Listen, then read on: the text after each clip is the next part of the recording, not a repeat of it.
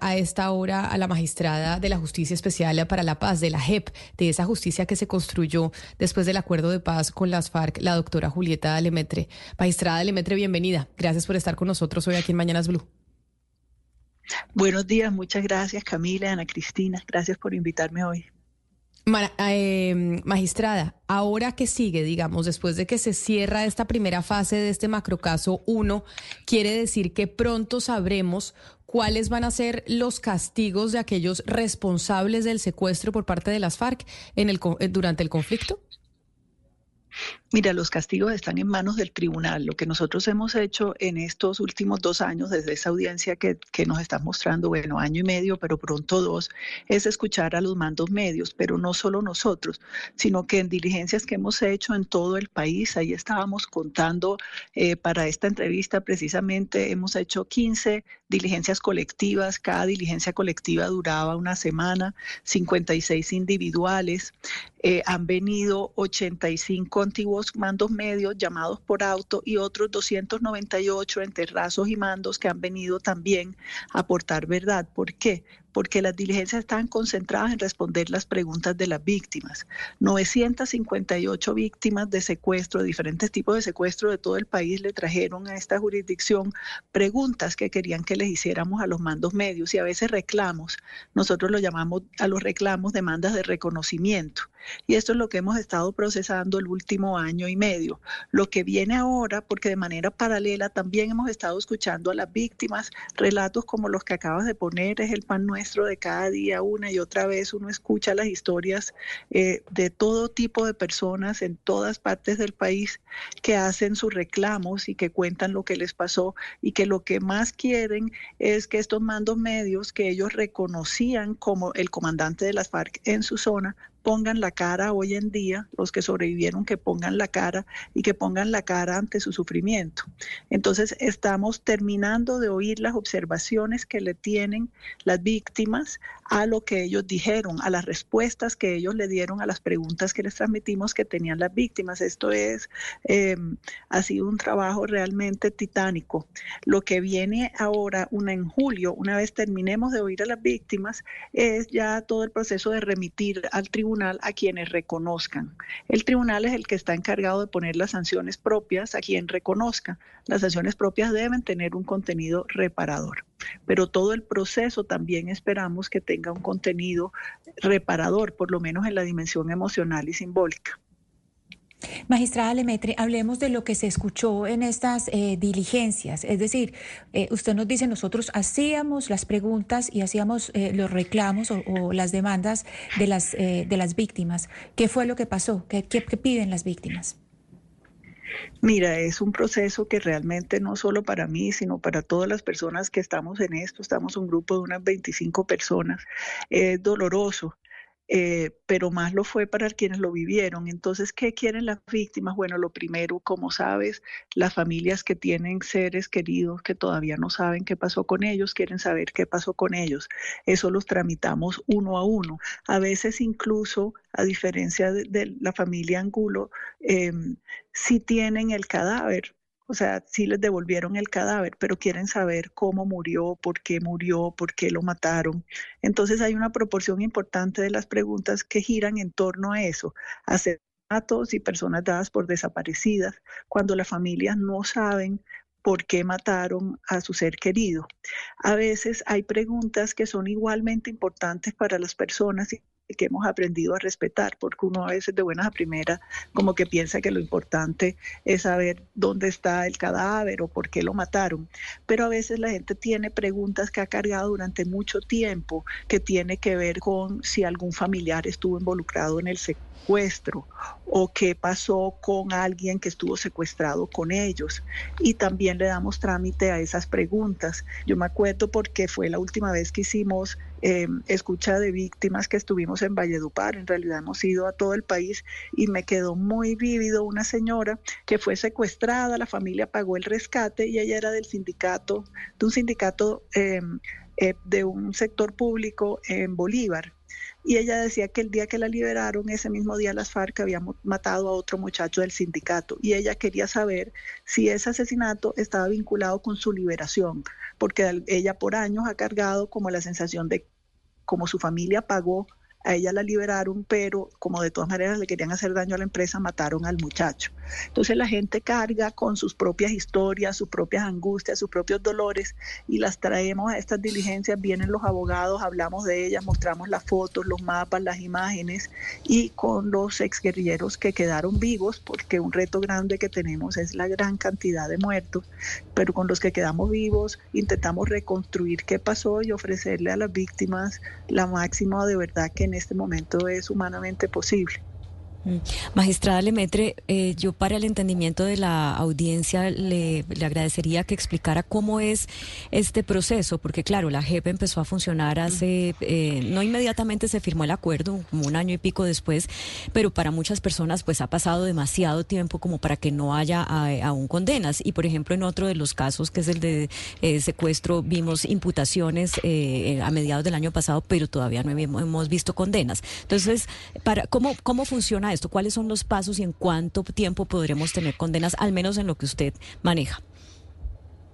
Mire, lo de las condenas depende del Tribunal de Paz. Te voy a decir, la JEP está dividida como en dos eh, niveles. En un primer nivel estamos las salas eh, y cada sala, hay dos salas que están encargadas de procesar o lo que son las amnistías, la sala de amnistía, o lo que son la renuncia a la persecución penal cuando la persona no era máximo responsable, por ejemplo, un guerrillero raso.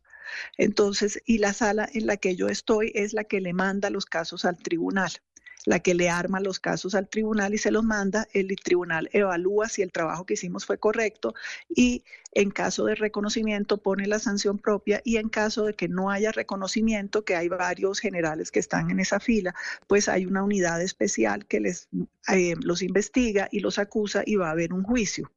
Entonces, esa parte de la ascensión realmente es lo último, último que hace la JEP, porque lo que hace durante años es construir los casos, eh, si, es, si se va para lo adversarial, construir las pruebas y en el caso de nuestra sala, son casos muy em, masivos, son macrocasos, son miles de hechos eh, y miles de personas que estuvieron involucradas.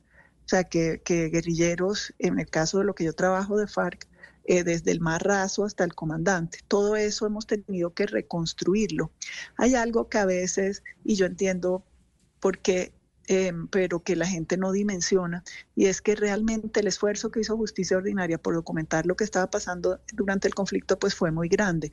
Pero de todas maneras, ustedes entienden por qué está pasando hoy en día que em, uno como Estado no puede mandar a un investigador, en este momento no puede mandar un investigador de la CTI al Caquetá porque hay un paro armado.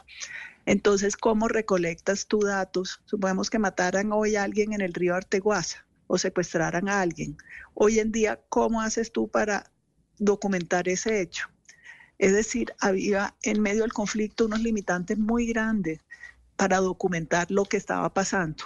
Y lo que hemos hecho estos años es reorganizar, rearmar, documentar, escuchar a las víctimas. Mucha gente es la primera vez que viene a contarle a la justicia qué fue lo que le pasó. Entonces hemos oído a miles de personas. Eh, mis colegas que, oyen casos eh, con sujetos colectivos han oído a pueblos enteros de qué fue lo que les pasó y que no se supo en Bogotá. Y eso es lo que estamos haciendo. Las sanciones es lo último. Sí, magistrada entendiendo, pues, entendiendo que eh, ya las sanciones pasan, es cuando pase a tribunal, que eso probablemente sería el año entrante. Hay una arista que es muy dolorosa del macrocaso 01 y es eh, eh, eso de que mientras estaban secuestrando se incurrió en un delito de lesa humanidad que es esclavitud, esclavizar personas mientras estaban en cautiverio y eh, acudir a trabajos eh, forzados como una manera de castigo dentro del secuestro.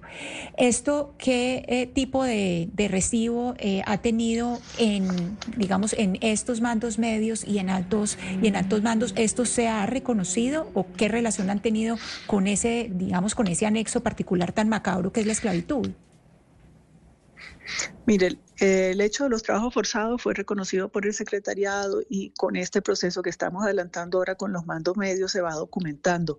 Hay regiones que estaban dominadas por el comandante que se les asignaba. Una de las víctimas le dice el reinado de las FARC.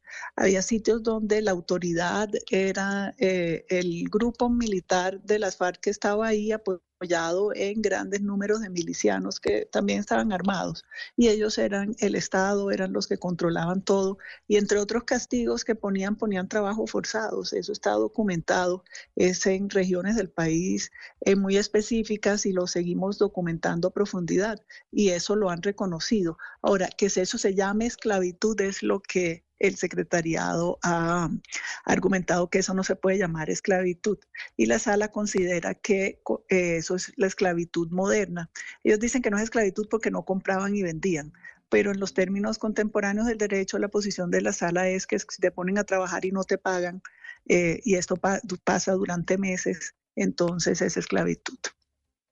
Magistrada, esto que usted nos está contando sobre el cierre, esta primera parte del macrocaso 1, demuestra que pues todo aquello que se mencionaba cuando estábamos en las discusiones sobre el proceso de paz con las FARC, de que no iba a haber justicia, pues no era cierto, porque evidentemente sí estamos viendo que Estamos experimentando en Colombia una justicia transicional, así lo vimos con las audiencias que recordamos de junio del 2022 y con todo aquello que usted nos está contando, conociendo la verdad y, entendiendo qué fue lo que pasó. Por eso esta pregunta que le quiero hacer, que no es competencia directamente de la JEP, se la quiero hacer como, como abogada.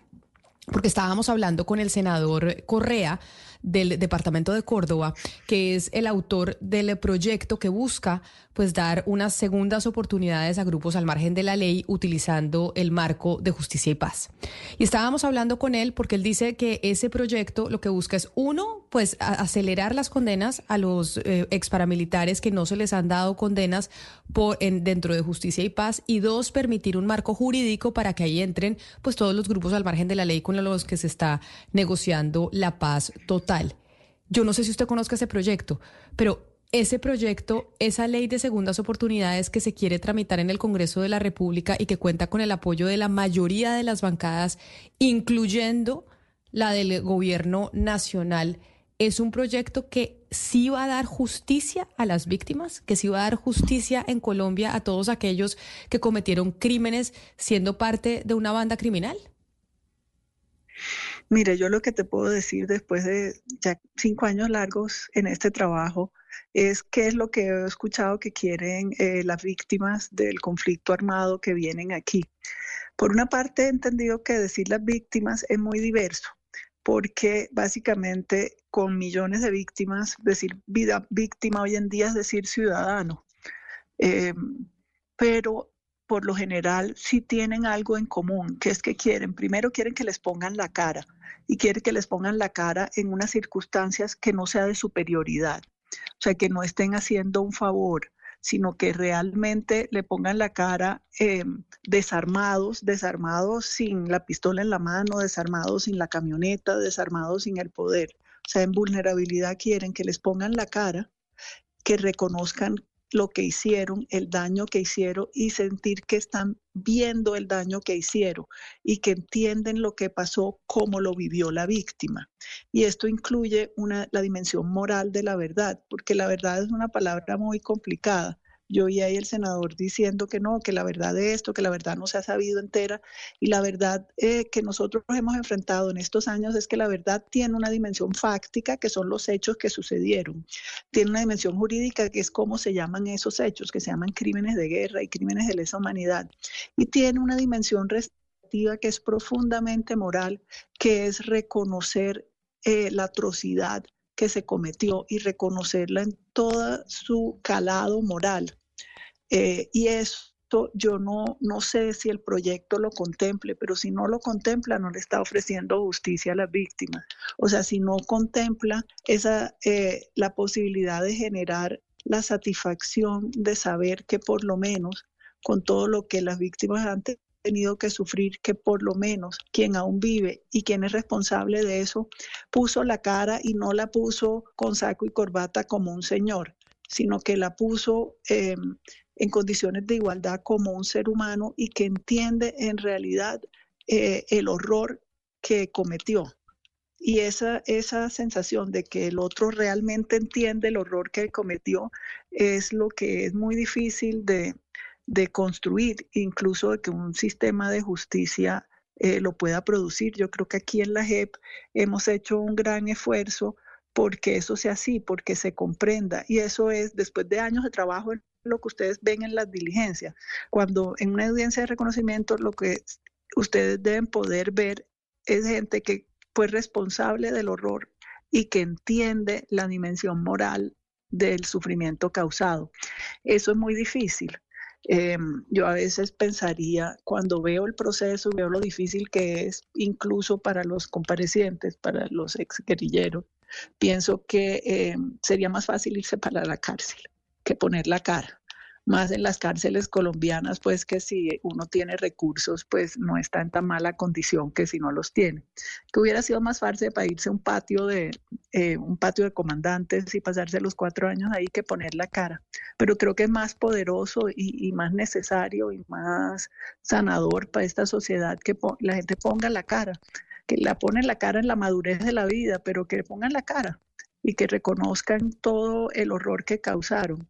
El mismo compareciente que escuché ayer, que fue la última versión de un mando medio, decía que él ahora tiene hijos, que tiene unos hijos pequeños de 5 y 2 años y que el amor que él siente por esos hijos es lo que le permite entender lo que sienten las familias que perdieron a sus hijos y que él antes no lo entendía, pero que él ahora entiende eh, lo que hizo y que lo que él más quisiera, porque le estaba hablando a una señora, es el saber dónde estaba ese hijo para poderlo ir, desenterrarlo y entregárselo, que obviamente no puede hacer eso, pero, pero tenía, realmente los que estábamos presentes vimos la sinceridad con la cual él manifestaba eso. Eh, y es un proceso que, que no se da de la noche a la mañana, pero que yo creo que es indispensable en cualquier proyecto y también va a haber una resistencia, se imagina uno, como la resistencia que había aquí el primer día cuando empezaron a llegar los comparecientes del ejército también y de, y de la, FARC em, a poner la cara. Y el primer día no hay esa voluntad, esa voluntad se va construyendo y se va construyendo a través de la escucha de todos los relatos de las víctimas y de la gran acumulación de víctimas porque es que son tantas que, a un ser humano le cuesta trabajo no escuchar. Eh, si es una, puedes decir, no, eso es mentira que lo pusieron a hacer trabajo forzado, pero luego viene la segunda, viene la tercera, viene la cuarta, ya cuando vas por 100, pues dicen, no, eso, y lo dicen los mismos comparecientes, eso tiene que haber pasado. O sea, hay sitios del país donde lo que pasó fue el horror y tiene que haber pasado porque son tantas personas que llegan a contar las mismas cosas que no hay como negarlo. Creo que eso es lo importante y lo otro pues será cuestión de la política. Magistrada de la JEP, Julieta Lemetre, gracias por estar con nosotros hoy aquí en Mañanas Blue. Y si es verdad, en Colombia se ha vivido mucho dolor y por eso ojalá que podamos seguir sanándolo como es eh, pues este primer paso de la justicia transicional en ese proceso de paz con las FARC. Mil gracias por haber estado con nosotros hoy aquí en Mañanas Blue. Mil gracias a ustedes y que tengan un buen día. Gracias.